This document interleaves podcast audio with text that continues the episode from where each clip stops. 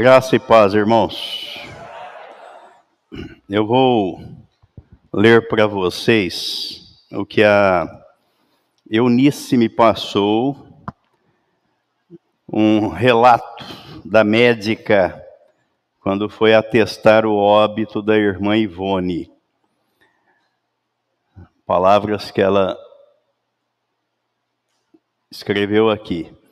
A médica nos chamou no consultório para nos dizer sobre o laudo.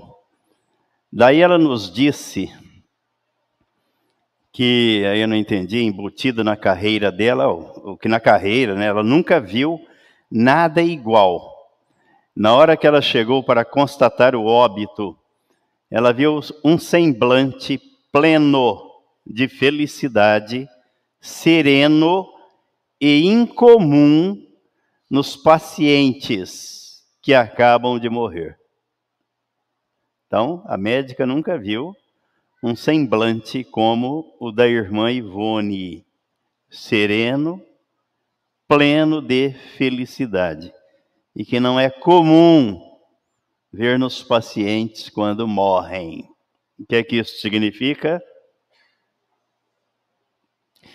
E eu já vi gente agonizando na hora da morte, com aquele senho fechado, cerrado, de desespero, apegada ao osso, não querendo largar a carne.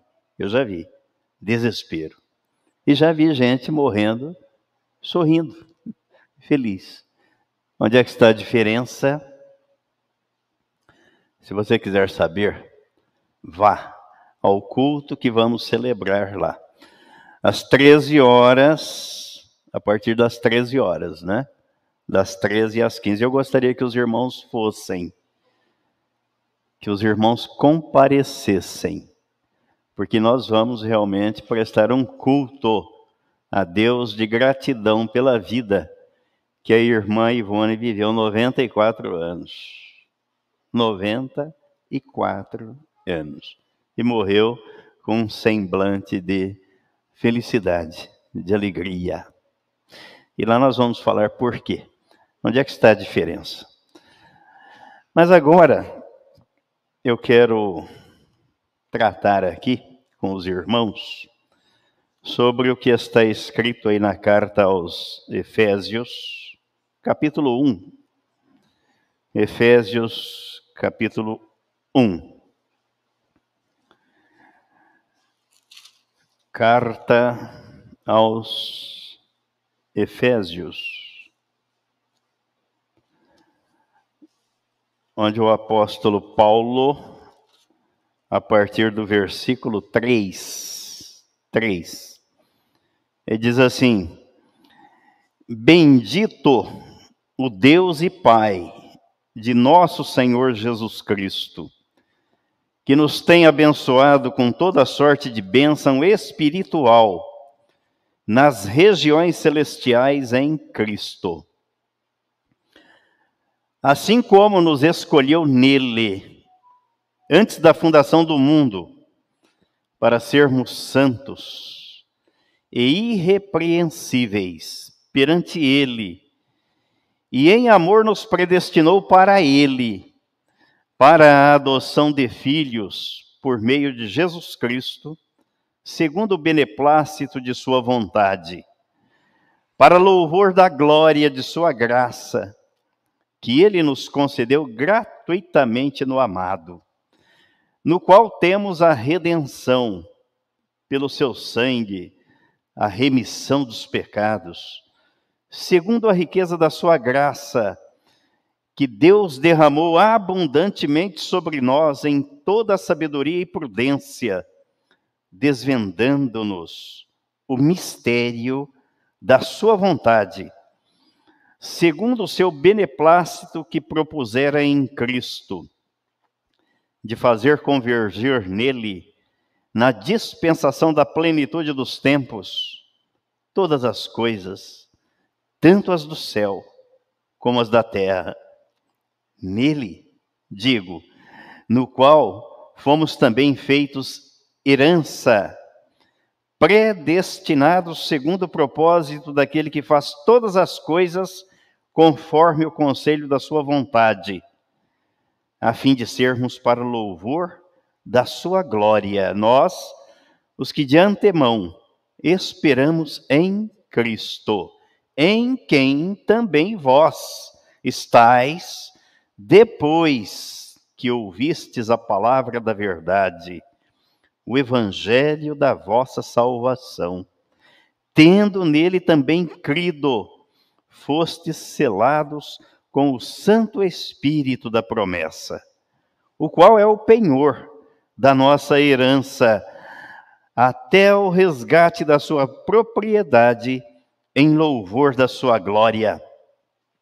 Por isso, também eu, tendo ouvido a fé que há entre vós, no Senhor Jesus e o amor para com todos os santos, não cesso de dar graças por vós, fazendo menção de vós nas minhas orações, para que o Deus de nosso Senhor Jesus Cristo, o Pai da glória, vos conceda espírito de sabedoria e de revelação no pleno conhecimento dele, iluminados os olhos do vosso coração, para saberdes qual é a esperança do seu chamamento, qual a riqueza da glória da sua herança nos santos, e qual a suprema grandeza do seu poder para com os que cremos, segundo a eficácia da força do seu poder, o qual exerceu ele em Cristo, ressuscitando-o dentre os mortos e fazendo-o sentar à sua direita nos lugares celestiais, acima de todo principado e potestade, e poder, e domínio, e de todo nome que se possa referir, não só no presente século, mas também no vindouro, e pôs todas as coisas debaixo dos pés. E para ser o cabeça sobre todas as coisas, o deu à igreja a qual é o seu corpo, a plenitude daquele que a tudo enche em todas as coisas. Pai bendito, nós te agradecemos pela tua palavra. Te agradecemos porque ela fala fundo ao nosso coração. Ela enche a nossa alma, enche a nossa vida de esperança, dá sentido à vida e não apenas a vida neste mundo, mas a vida além, por vir, a vida eterna em Cristo Jesus. E muito obrigado, porque a tua palavra nos revela que o Senhor Jesus foi à cruz e atraiu a si os pecadores para trocar esta natureza maldita, adâmica, pecaminosa, pela tua natureza. E a tua palavra registra que o Senhor levantou Jesus dentre os mortos ao terceiro dia, e juntamente com ele o Senhor nos ressuscitou e nos fez assentar nos lugares celestiais em Cristo Jesus. Por isso nós louvamos e engrandecemos o teu nome e pedimos que o teu Espírito revele a tua palavra a cada coração, a cada pessoa que vier ouvir da tua palavra, que seja ricamente abençoada por ti, em nome de Jesus. Amém nós estamos diante de um texto onde o comentarista aqui dessa Bíblia diz tratar-se ou refere-se ao texto como um tratado de teologia, um tratado. Ele diz a primeira parte desse tratado teológico apresenta a forte e complexa base da doutrina cristã. Então aqui não se trata de doutrina de igreja, doutrina de denominação. E a ênfase desse texto, desse capítulo 1, para mim, em especial, está no versículo 13, que eu não me canso de observar a ordem que o apóstolo coloca a questão. E sem quem também vós estáis em Cristo depois, e não antes. Depois, que ouvistes a palavra da verdade, o evangelho da vossa salvação, tendo nele também crido, fostes selados com o Santo Espírito da promessa. Por que, que a relevância para mim está aqui? E o tema da nossa reflexão nessa manhã será esse: ter uma religião ou estar em Cristo? Ter uma religião ou estar em Cristo? Porque é comum nos depararmos com as pessoas e normalmente elas fazem essa afirmação eu tenho a minha religião. O importante é que cada um tenha a sua religião. Deus é um só. E Deus é Pai de todos. Mas nada disso tem fundamento bíblico. Nada disso tem fundamento bíblico. Primeiro, porque a Bíblia não trata de religião. A Bíblia trata do Evangelho. Por isso que o apóstolo diz aqui, ó, em quem também vós estáis depois. Depois. Depois do quê? Depois de ouvir a palavra da verdade. Depois de ouvir o evangelho da vossa salvação. E o que é o evangelho da nossa salvação? Em que ele consiste? Qualquer pessoa dotada de bom senso, de bom juízo, de um mínimo de perspicácia, ao se deparar com um texto como esse, vai fazer estas perguntas. Mas que evangelho é esse da salvação? Eu, afinal de contas, evangelho é evangelho, e é verdade. Mas aí os homens deturpam, deturparam. Então existe o evangelho das boas obras. Existe o evangelho da prosperidade. Existe o evangelho pregado pelo socialismo, que ensinam a prática da construção, da instituição de orfanatos, de asilos, da caridade, a teologia da prosperidade.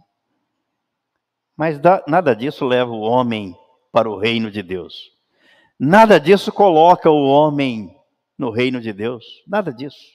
Pode ser tudo muito bom, muito bonito, as pessoas terem bons hábitos, bons costumes, boas práticas, é, executarem obras produtivas em benefício dos outros. Tudo isso é muito bacana, mas nada disso coloca o homem no reino de Deus.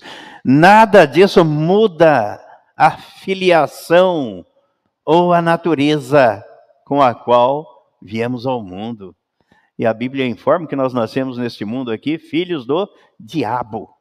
Filhos do diabo. Foi Jesus quem falou, isso não é ofensa a ninguém. Capítulo 8 do Evangelho, escrito por João, no versículo 44. Jesus Vocês são filhos do diabo. Vocês querem satisfazer os desejos dele. Ele é mentiroso desde o princípio. E para ser filho de Deus é preciso nascer de Deus.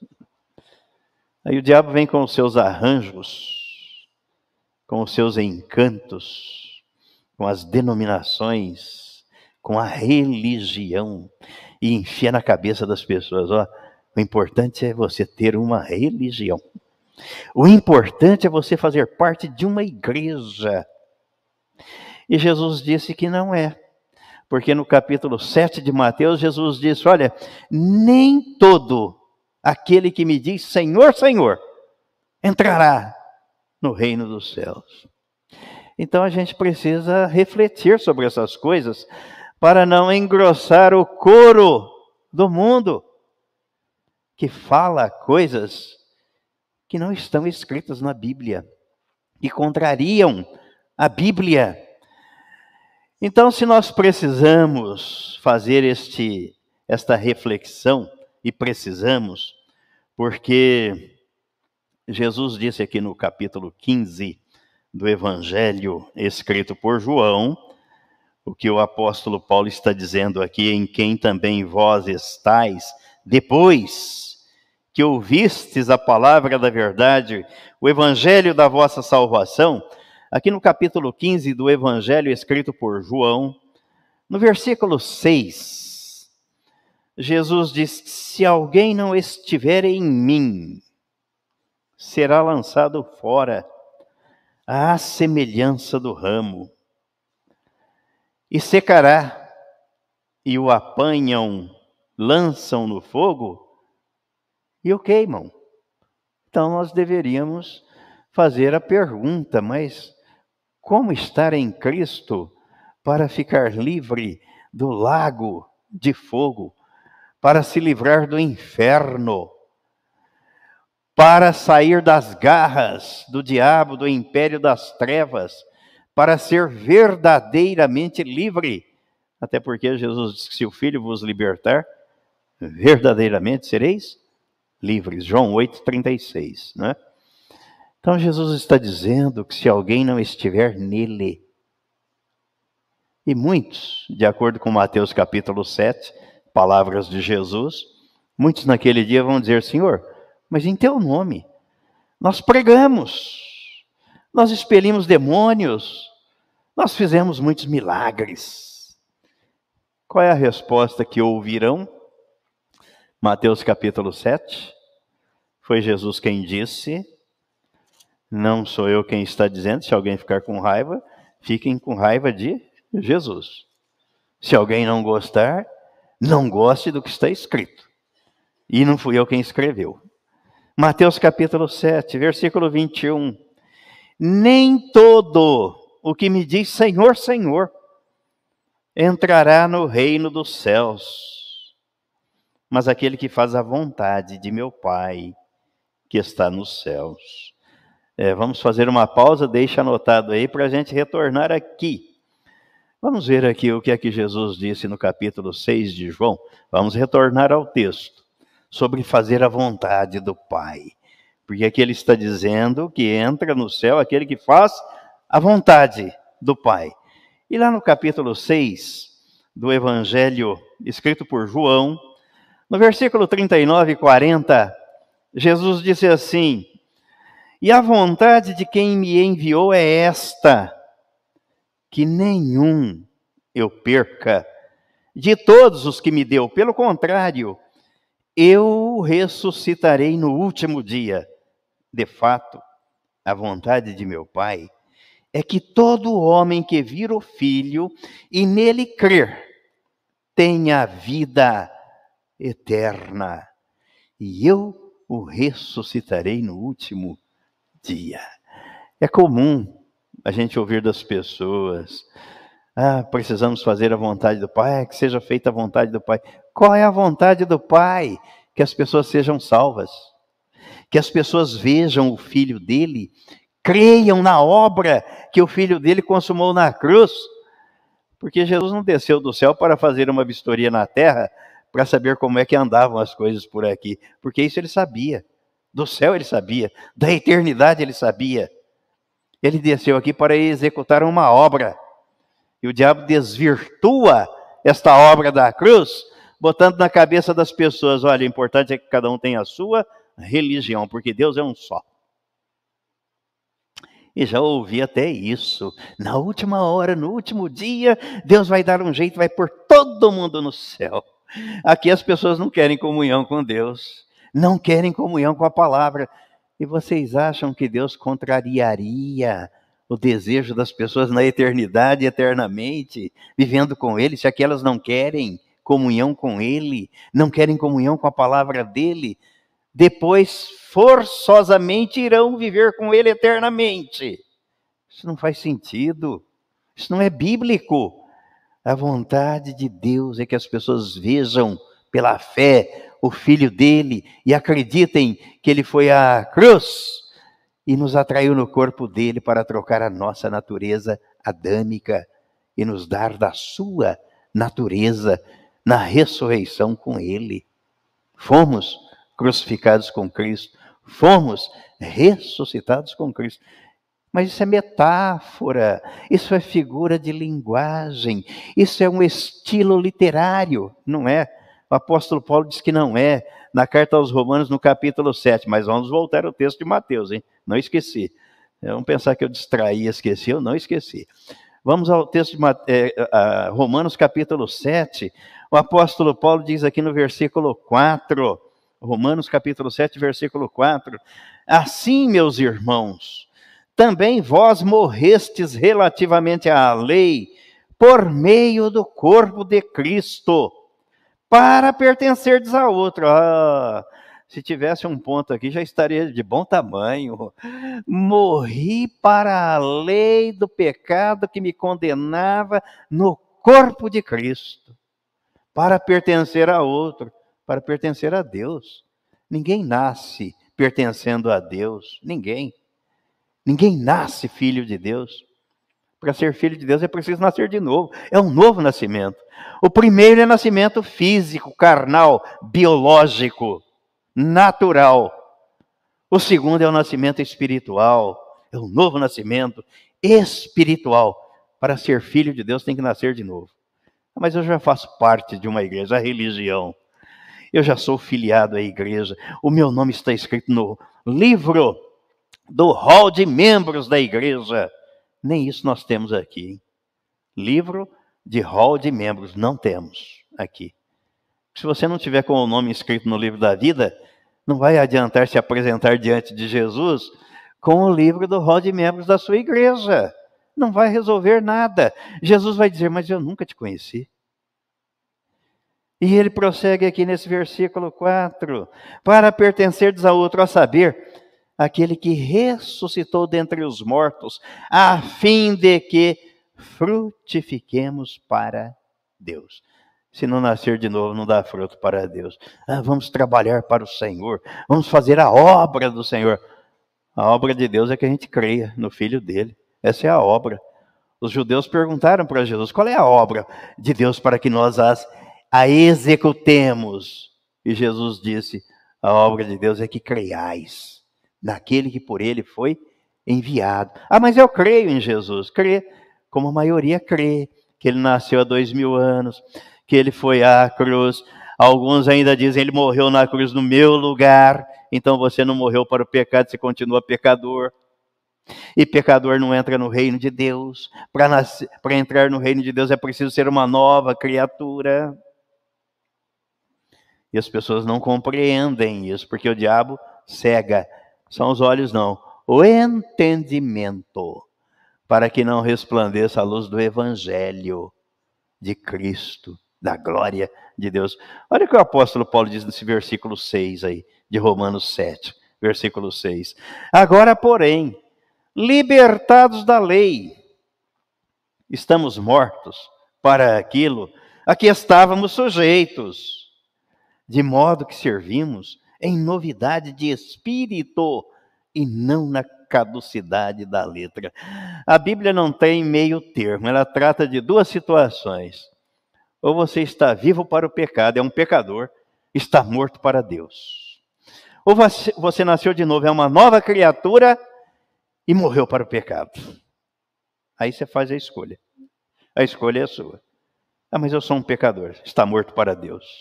Não sou eu quem diz. Aqui, ó. Morreu para o pecado, agora servimos em novidade de espírito.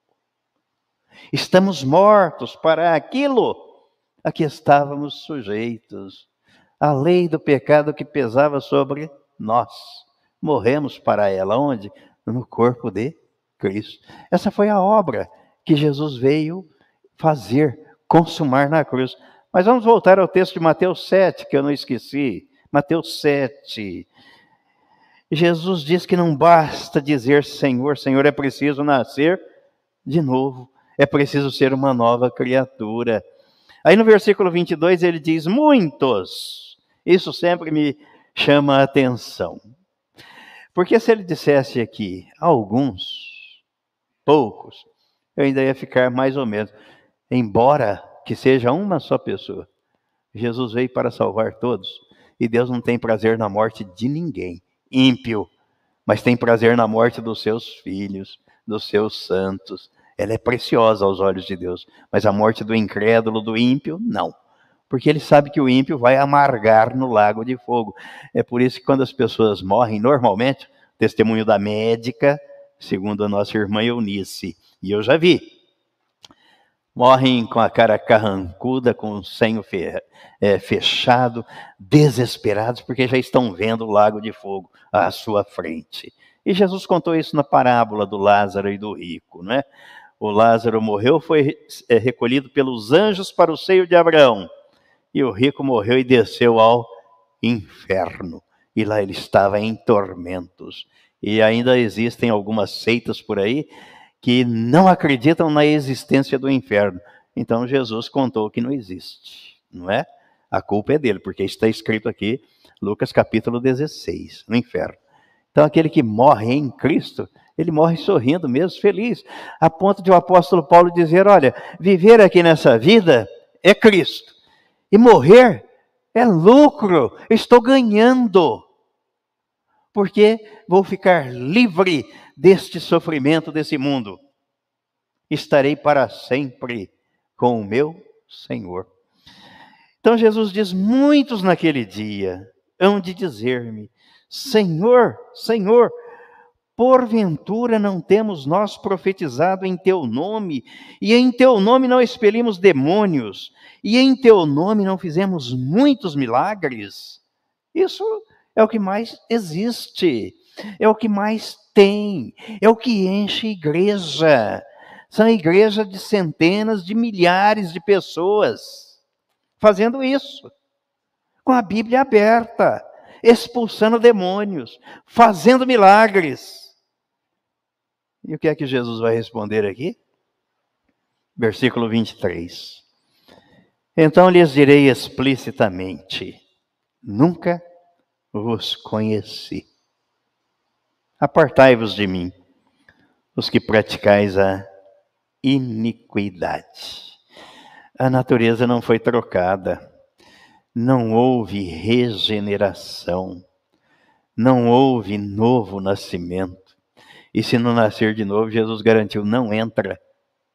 Não sou eu, não somos nós, não é doutrina dessa comunidade, não é doutrina que alguém inventou ou como alguns dizem, até da própria família, vocês se apegam a algumas coisinhas da Bíblia, mas aqui para mim é a coisinha que faz parte da fundação.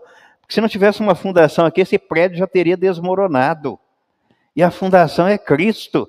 E ele diz aí no capítulo 3 do Evangelho escrito por João, e disse a um homem que era mestre da lei, príncipe em Israel, conhecedor das Escrituras, chefe da sinagoga judaica chegou para ele, chegou para Jesus à noite, impressionado.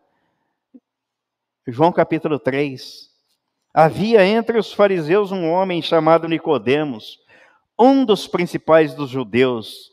Este, de noite, foi ter com Jesus e lhe disse: Rabi, sabemos que és mestre, vindo da parte de Deus, porque ninguém pode fazer estes sinais que tu fazes se Deus não estiver com ele. E a isto respondeu Jesus: Em verdade, em verdade te digo, que se alguém não nascer de novo, não pode ver o reino de Deus. E no versículo 5, respondeu Jesus: Em verdade, em verdade te digo, quem não nascer da água e do Espírito, não pode entrar no reino de Deus. Acabou. O que é que você vai discutir? Mas, senhor, eu faço parte da igreja A. Eu já fui batizado na igreja B. Eu conheço toda a doutrina da igreja C.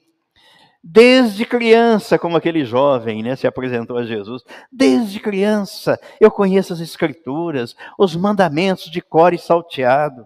Faço tudo o que está escrito na Bíblia. Sou um bom religioso, contribuo com a igreja e com os pobres. E Jesus vai dizer: Nunca te conheci. Porque estes estão com a Bíblia na mão. É um fato inegável, é o próprio Jesus quem está dizendo.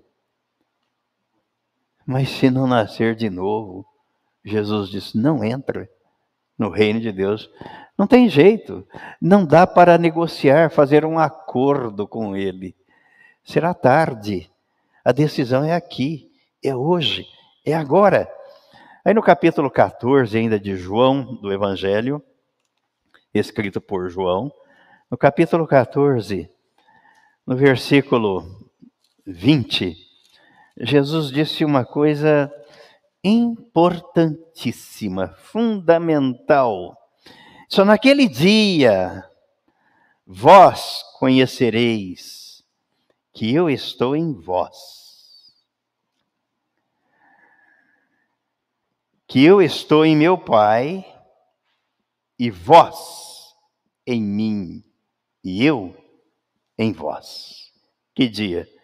O dia que a pessoa é convencida pelo Espírito Santo, porque ele está tratando aqui da vinda do Consolador, do Espírito Santo, prometendo que o Espírito Santo viria e que quando ele viesse, ele convenceria o mundo, as pessoas, do pecado, da justiça e do juízo. É Ele quem convence. E Jesus então está dizendo: naquele dia, quando vocês forem convencidos, vocês vão reconhecer que eu estou no meu Pai, em meu Pai, e vós em mim, e eu em vós. Aí faz sentido. Então, Cristo vive em mim, eu estou em Cristo, em quem vós estáis depois que ouvistes a palavra da verdade, o evangelho da vossa salvação, e tendo nele também crido. Aí o Espírito Santo vem e chancela, carimba, põe o selo. É visível? Não, é invisível. Mas quem vê? Deus. E quem tem certeza? Você. Porque se você não tiver certeza, peça, clame a Deus, porque esse é um assunto sério. E não dá para brincar com este assunto, porque a hora da nossa partida nós não sabemos. O dia da volta de Jesus também não. Por um dos dois eventos nós vamos passar. Ou vamos partir antes dele vir, ou ele vem enquanto estivermos aqui. E acontecerá o arrebatamento da igreja. Quem é que vai subir? Quem estiver em Cristo. Aliás, existem vídeos né, que foram produzidos aí com fartura é, sobre essa matéria, esse assunto, com esse tema, o arrebatamento. E alguns vídeos, o pastor está lá pregando e continua. Alguns membros da igreja sobem, outros ficam. Mas por quê? Porque não estavam, não estavam em Cristo. Estavam na igreja porque não tinham o nome escrito no livro da vida, tinham o nome escrito no livro do rol de membros da igreja. E esse Jesus não conta, não considera. O livro da vida vai ser aberto, não o livro da igreja, da vida. Os anjos vão fazer a chamada. E Jesus conhece e sabe o nome daquele que está escrito no livro da vida, porque ele sabe que ele creu no evangelho que ele veio pregar, que ele veio trazer. Ainda no capítulo 17, aí de João, Jesus fez uma oração por nós. E estas palavras do versículo 20 ao 26 são palavras que devem ficar cravadas na nossa mente e no coração. Não rogo somente por estes, ele estava orando ali pelos seus discípulos pelas pessoas que estavam ali presentes. Ele diz: não é apenas por estes, mas também por aqueles que vierem a crer em mim por intermédio da sua palavra. Isso me traz um regozijo, um conforto, porque eu creio pelo que está escrito aqui, no que está escrito aqui. Não naquilo que eu aprendi na infância, não naquilo que eu aprendi, não na tradição, religiosa da família, mas pelo que está escrito na Bíblia, a fim de que todos sejam um, como és tu, ó Pai, em mim e eu em ti, também sejam eles em nós, para que o mundo creia que tu me enviaste. Se não for assim, o mundo não vai acreditar. O mundo vai dizer: ah, mas é tudo igual, é toda a mesma coisa, não faz diferença. E é o que tem na mente de muita gente. Mas a igreja não é tudo igual. Mas a Bíblia não é uma só. Mas o batismo não é um só. E a diferença está: você tem uma religião ou você está em Cristo? Aí está a diferença. Ele prossegue no versículo 22. Eu lhes tenho transmitido a glória que me tens dado, para que sejam um, como nós o somos. Eu neles. Olha, Cristo em você, diz o apóstolo Paulo na carta aos Colossenses, que Cristo em nós é a esperança da glória. Se não for assim, é a esperança do mundo, da vida, de quando as coisas vão bem, quando está tudo certo. Não, é Cristo em mim, a esperança, ainda que o mundo esteja de cabeça para baixo, como está, e vai ficar pior. Ainda. Mas é Cristo em mim. Não estou olhando para o mundo, para aquilo que os governos vão fazer ou podem fazer, mas estou olhando para aquilo que Cristo fez por mim. Então há esperança. Versículo 23, acabei de ler, não é? Não. Eu neles e tu em mim, a fim de que sejam aperfeiçoados na unidade, para que o mundo conheça que tu me enviaste e os amaste, como também amaste a mim.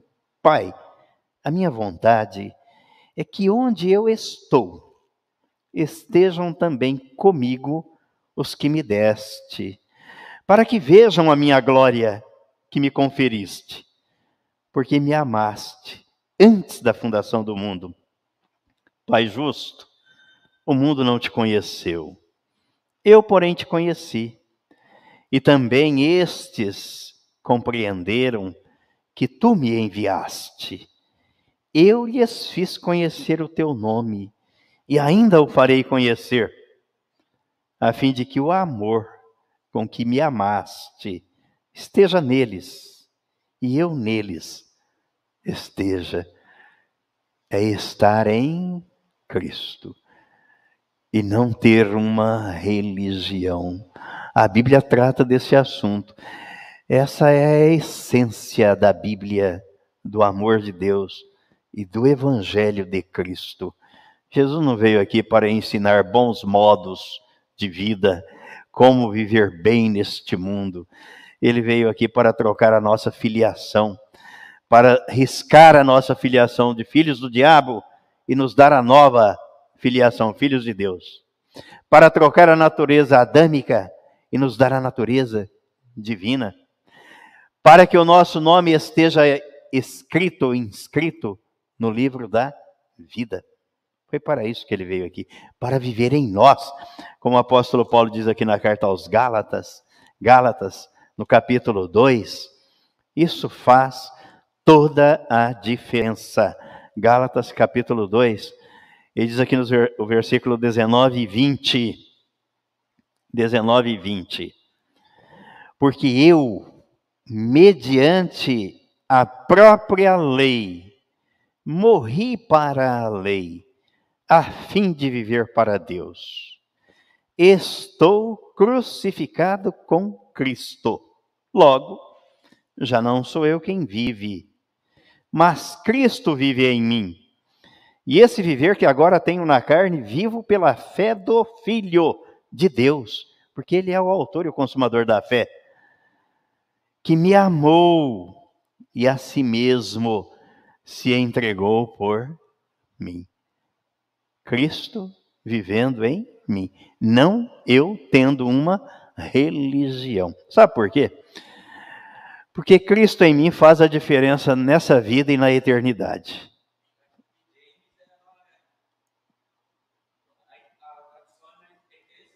A da King James?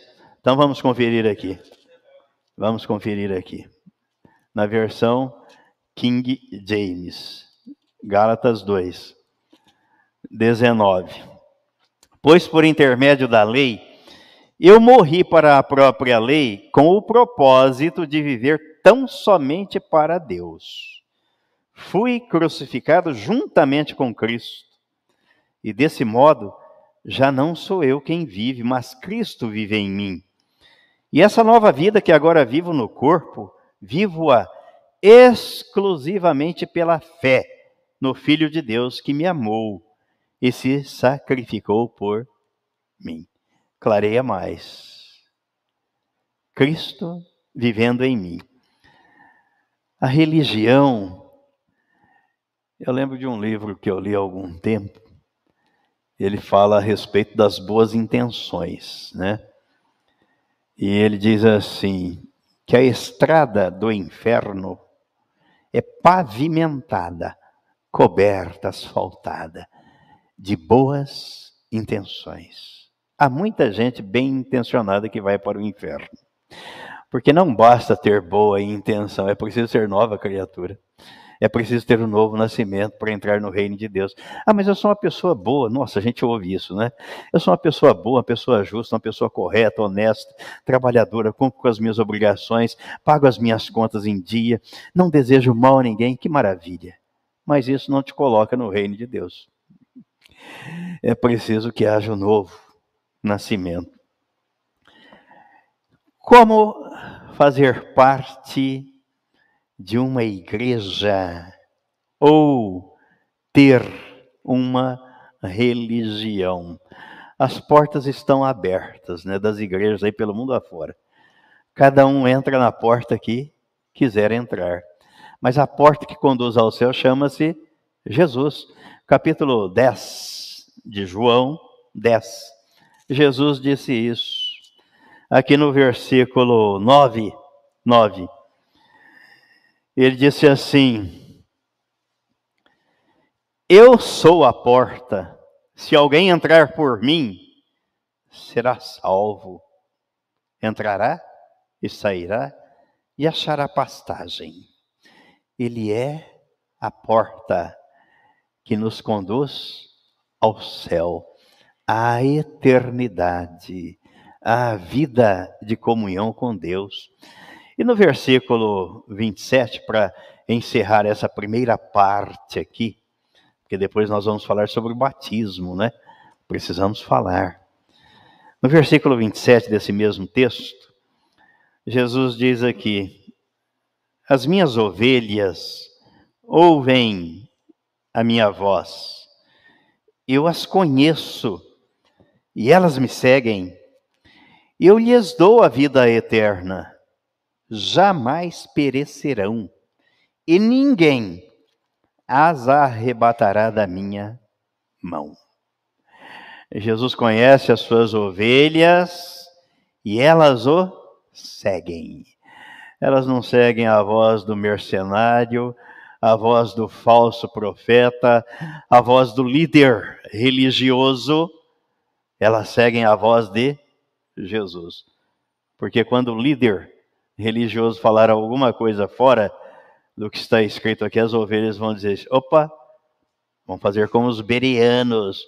Os bereanos, o apóstolo Paulo pregava e eles iam lá. É, de fato é isso mesmo que ele falou. Eles iam conferir se de fato era o que estava escrito. E é assim que nós devemos fazer. Ficou alguma dúvida? Nenhuma? Que bom. 100% de compreensão geralmente é difícil. Mas vamos caminhando, né? Vamos caminhando. Vamos aperfeiçoando. Vamos crescendo. Agora nós precisamos falar sobre o batismo porque a Thaisa já foi batizada, né, Thaisa? Uma vez? Uma vez. Eu tinha sido batizado duas. Duas vezes. Aí depois fui batizado a terceira. E a última. Né? Então nós precisamos entender isso, porque tem muita gente que fala, bom, mas o batismo é um só. Não é, não é assim? Esse não é o slogan, o batismo é um só. E é verdade, porque o apóstolo Paulo, aqui na carta aos Efésios, na mesma carta aos Efésios, no capítulo 4,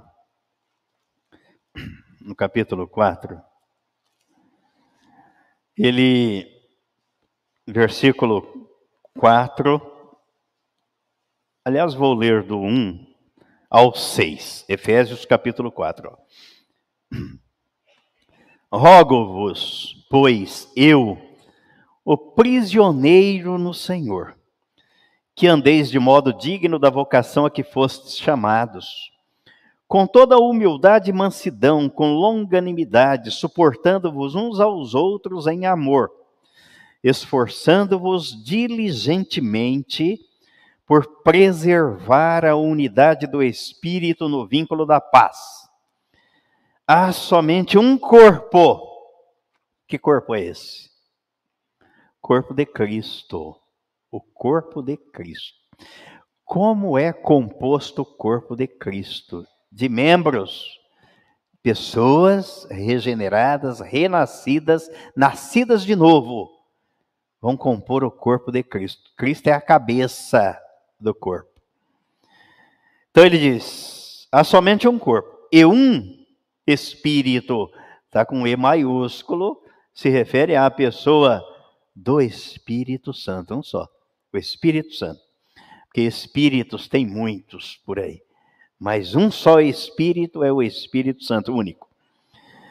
Como também fostes chamados numa só esperança da vossa vocação, Cristo em vós.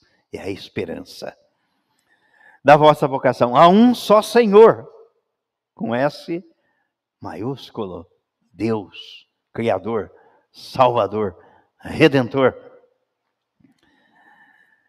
Uma só fé.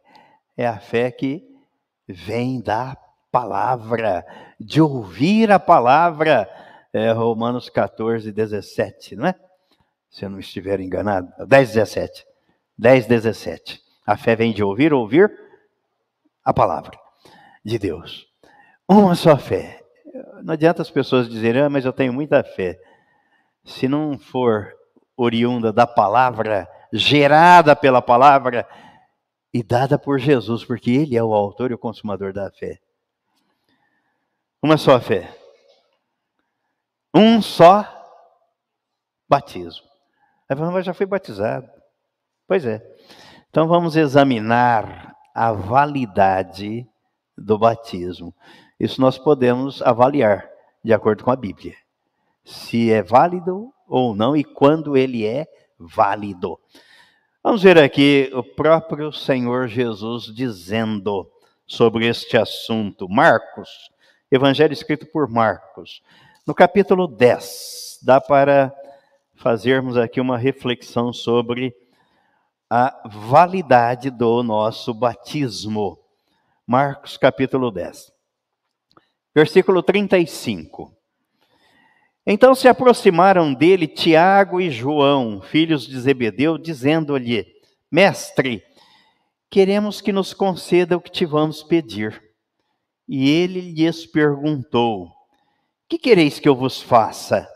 Responderam-lhe: Permite-nos que na tua glória nos assentemos um à tua direita e o outro à tua esquerda.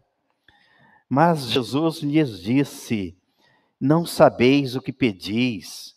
Podeis vós beber o cálice que eu bebo, ou receber o batismo com que sou batizado? Disseram-lhe: Podemos. Tornou-lhes Jesus: bebereis o cálice que eu bebo e recebereis o batismo com que sou batizado. Quanto, porém, ao assentar-se à minha direita ou à minha esquerda, não me compete concedê-lo, porque é para aqueles a quem está preparado. Qual foi o cálice que Jesus bebeu e que ele estava se referindo aqui? Morte de cruz. Qual foi o batismo que ele se referiu aqui? Que ele foi batizado? Morte de cruz. Ah, mas isso não está muito claro. O apóstolo Paulo dá um jeito de clarear, então. Vamos ver Romanos capítulo 6. Vamos ver Romanos capítulo 6. O apóstolo Paulo esclarece bem a questão aqui. Romanos capítulo 6, a partir do versículo 1. Que diremos, pois? Permaneceremos no pecado para que seja a graça mais abundante? De modo nenhum. Como viveremos ainda no pecado, nós os que para ele morremos? Morremos para o pecado no corpo de Cristo. Eu sou um pecador. Então você não morreu para o pecado no corpo de Cristo, você não acreditou, por isso que você continua pecador. Ou porventura ignorais, versículo 3, que todos nós que fomos batizados, qual igreja aí? Falem, eu quero ouvir qual é a igreja aí. Todos nós que fomos batizados em qual denominação religiosa?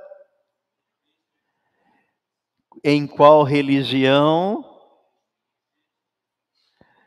em Cristo Jesus. Fomos batizados onde? Na morte de Cristo. O diabo não quer que as pessoas saibam disso, viu? Ele não quer. Ele quer que elas continuem sendo religiosas, que conheçam muito da doutrina da igreja, mas que não saibam nada da obra da cruz. Porque a morte de Cristo foi a nossa morte para o pecado. O nosso primeiro batismo ocorreu na morte de Cristo, quando nós cremos que Ele nos atraiu no corpo dele. E nós morremos para o pecado no corpo de Cristo. Fomos batizados na morte dele. Esse é o batismo que salva, não é o batismo das águas. O das, das águas é o testemunho público de que você creu naquele. E você está testemunhando. Batizar simplesmente nas águas sem ter sido batizado na morte de Cristo, eu sou obrigado a repetir o que o pastor Ivaldi fala sempre. E falou a vida inteira. Mais de 40 anos que eu tenho amizade com ele. Mergulha um filho do diabo, seco, e sai o filho do diabo molhado. Mudou nada. A natureza continua a mesma pessoa não teve conhecimento, revelação, entendimento de que ela morreu para o pecado no corpo de Cristo e foi batizada na morte de Cristo. Ele prossegue aqui: Pois fomos, pois, sepultados com ele na morte pelo batismo, para que, como Cristo foi ressuscitado dentre os mortos pela glória do Pai, Assim andemos também nós em novidade de vida. Agora você pode andar em novidade de vida. Que novidade é essa? Cristo vive em mim. Eu estou em Cristo e Ele está em mim. Até agora não estava, mas agora eu criei. Ele me revelou. E ele diz no versículo 6 e o 7: Sabendo isto, quer dizer, tome conhecimento disso, que foi crucificado com ele o nosso velho homem, para que o corpo do pecado seja destruído e não servamos o pecado como escravos, porquanto quem morreu está justificado do pecado. Essa versão King James também, ela, ela dá uma conotação com mais clareza sobre nesse versículo 6 aí de Romanos 6, ele diz assim, ó, Romanos capítulo 6, versículo 6 e o 7. Pois temos conhecimento de que a nossa velha humanidade em Adão foi crucificada com ele, a fim de que o corpo sujeito ao pecado fosse destruído. Ah, que maravilha! Ah, então você não é mais pecador? Aliás, quando Deus me revelou, me mostrou, o Espírito Santo me convenceu e eu comecei a pregar isso, fui alvo, alvo de zombaria. Ao homem sem pecado, ao homem sem pecado. Mas quem fez isso morreu. E não fui eu quem matou. Zombou de mim, não, zombou de Deus. Zombou da palavra de Deus. Ó homem sem pecado, ó homem sem pecado. Minha mãe e o Pitote são testemunhas disso, né? Ó homem sem pecado. Fizeram chacota de mim. Não sou eu quem disse, está escrito. E é pela fé. Ué, mas e agora como é que fica? Agora eu sou uma nova criatura. E as coisas velhas? Passaram. E tudo se fez novo. Isso é evangelho, isso não é religião. Olha, para que o corpo do peca... para que o corpo sujeito ao pecado fosse destruído, para que nunca mais venhamos a servir ao pecado. Porquanto todo aquele que morreu já foi justificado do pecado. Deus não vai te justificar, ele já te justificou. Creia. Creia, Senhor, eu creio. Não consigo crer, me dê fé para crer. Então, um só batismo é o batismo na morte de Cristo. Esse é um só. Eu creio. Agora eu testemunho sendo batizado nas águas, porque a ordem do evangelho é essa. Jesus mandou pregar o evangelho e disse: aquele que crer no evangelho e for batizado. Ah, mas já fui batizado antes de acreditar no evangelho. Você contrariou a ordem de Jesus, porque o testemunho público é quando você vem às águas e diz: Eu criei na minha atração, crucificação, na morte, no sepultamento e na ressurreição, juntamente com Cristo. Amém? E amém. Avancei um pouco o sinal, o horário, né? Mas estava bom, não estava? estava bom, eu também achei. Mas às vezes nem todos acham, mas não tem problema, né? O que a gente acha. Vamos chamar aqui a Thaisa.